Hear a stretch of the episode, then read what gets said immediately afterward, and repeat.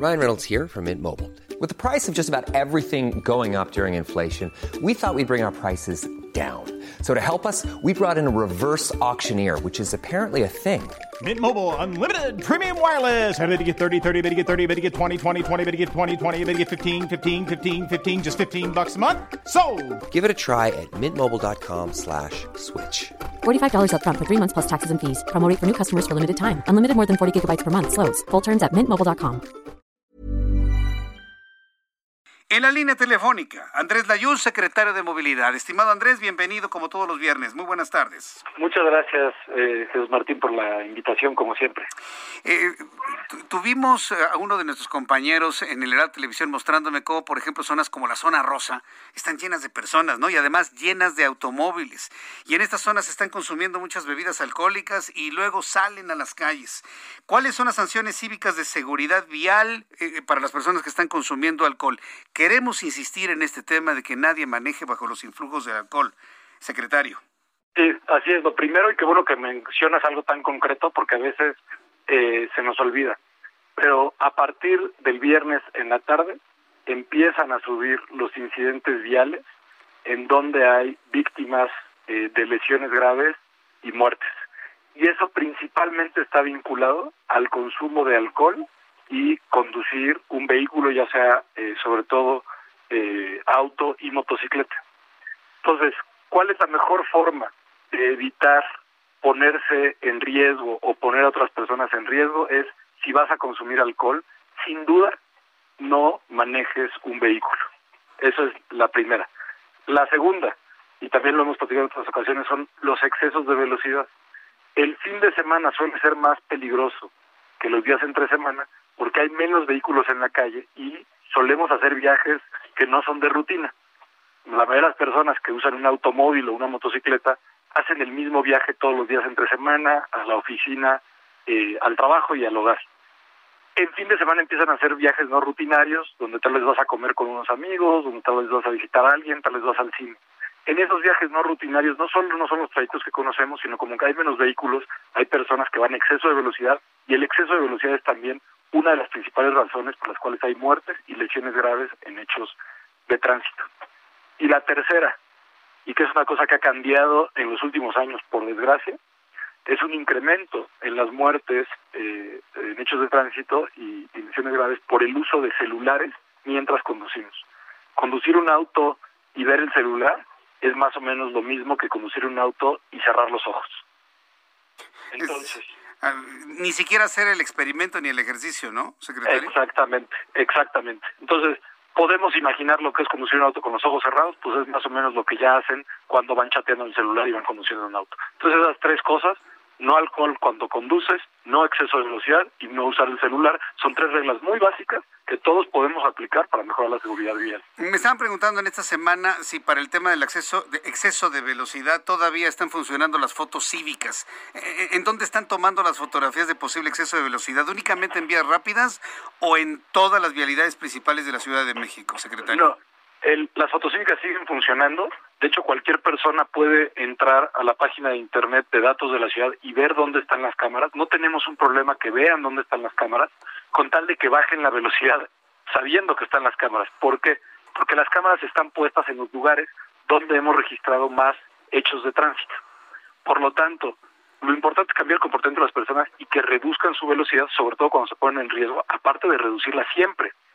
Eh, tan están funcionando las fotos cívicas que en lo que va del año eh, se han tomado 9.397 cursos en línea como parte de las sanciones y se han hecho 2.450 horas de trabajo comunitario por personas infractoras. Entonces sí está funcionando el sistema y es muy importante que las personas lo tomemos en serio y por supuesto quien tiene sanciones que las cumpla entrando a la página de Fotocívicas en Internet. Esto me parece muy interesante para los automovilistas. A ver, amigos automovilistas en todo el Valle de México, súbale el volumen a su radio.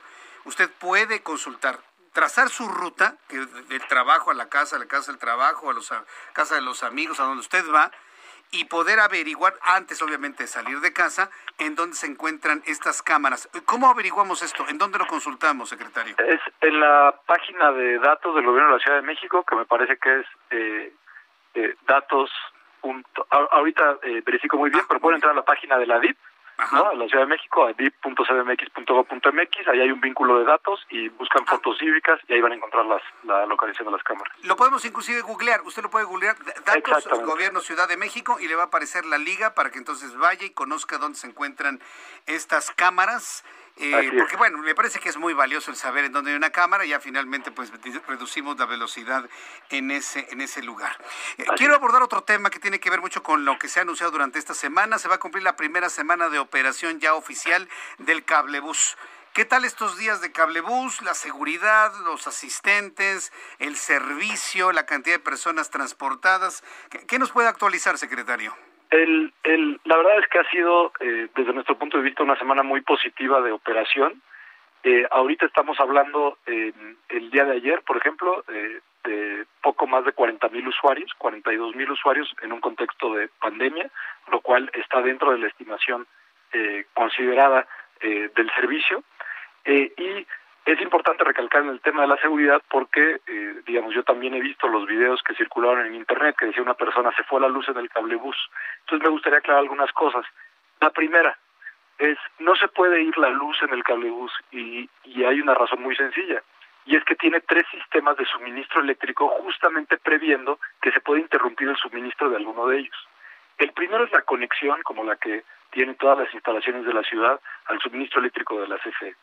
El segundo es un sistema de generadores que sustituyen tal cual ese suministro en caso de una interrupción y normalmente el cambio de un suministro a otro en caso de una interrupción toma unos segundos, digamos 90 segundos. Y después hay un tercer sistema que está colocado en los motores que mueven eh, eh, el cable, que son en total tres motores en esta línea, eh, y está instalado los motores y que también tienen capacidad de generar electricidad para mover los motores. Por lo tanto, si es que hay alguna interrupción en el servicio eléctrico, tenemos dos, dos sistemas independientes de generadores para suplirlo y darle movimiento a las cabinas y que la gente, en su caso, pueda continuar su viaje o si se requiere simplemente llegar a la estación y desembarcar. Eh, también nos han preguntado por qué razones puede haber paros en el servicio. En los sistemas de teleféricos es normal que haya cierto tipo de paros y, digamos, no es ni para sorprenderse ni para asustarse, es cosa de ir conociendo el sistema. ¿Cuál es el motivo más frecuente de paro en el servicio? Y es que algún pasajero, por alguna razón, a la hora de abordar, no permita que se cierren las puertas. Un poco como pasa en el metro, que hasta que no cierran las puertas no avanza el metro. En el caso del teleférico, justamente los sensores que tienen no permiten que una cabina salga si no están perfectamente cerradas las puertas. Entonces, a veces suele pasar, y sobre todo cuando estamos conociendo el sistema y al principio, que el pasajero llega, ves que las, cabinas no se dejan de mover nunca, incluso dentro de la estación se están moviendo más lento que cuando están fuera de la estación, pero se van moviendo. Y a veces nos pasa que no conocemos bien el sistema, vamos llegando, digamos, tarde, no nos subimos a tiempo y tratamos de detenerlo deteniendo la puerta. Al detener la puerta justo en el borde del andén, se, se para el sistema porque no podemos, digamos, el sensor no permite que continúe la operación si no está cerrada la puerta. Entonces, en realidad no es que haya falla, sino es que se para por razones preventivas y razones de seguridad.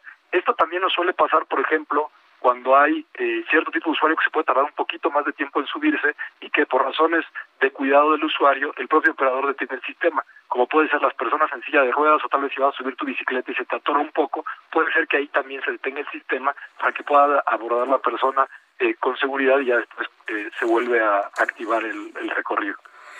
Muy bien, pues secretario Andrés Layuz, una semana sin duda intensa. Felicidades eh, por el éxito que ha significado el cablebús. Yo lo he visto contento usted, de la jefa de gobierno, mucha gente que inclusive se va de turistas al, al cablebús. Ya me tocará a mí vivir la experiencia, la experiencia de transporte. Y bueno, pues estaremos muy atentos de todos estos eh, estas condiciones de movilidad en la Ciudad de México. Por cierto, hubo algunas personas que me escribieron de la zona eh, las faldas del Chiquihuite, algunas colonias por ahí donde tenían la esperanza de que llegara el cablebús hasta allá.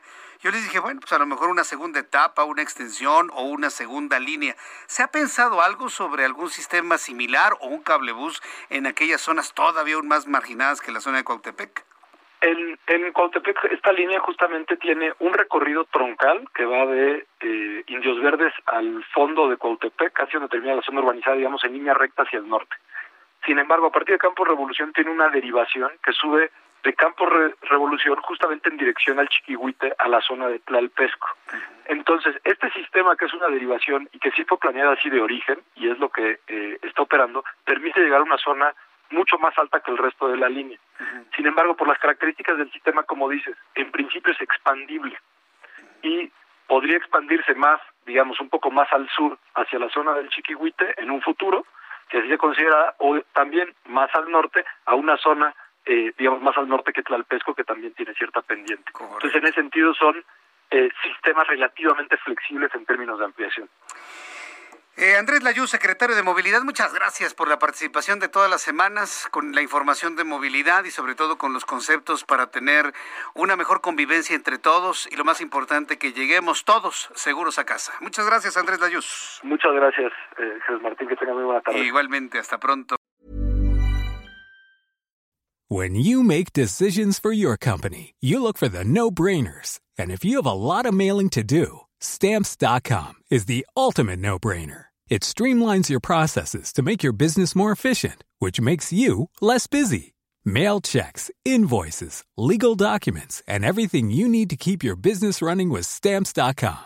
Seamlessly connect with every major marketplace and shopping cart. Schedule package pickups and see your cheapest and fastest shipping options from different carriers with rates up to 89% off USPS and UPS rates. And with the Stamps.com mobile app, you can take care of mailing and shipping wherever you are. Make the same no-brainer decision as over 1 million other businesses with Stamps.com. Sign up with Code PROGRAM for a four-week trial, plus free postage and a free digital scale. No long-term commitments or contracts. That's Stamps.com. Code PROGRAM.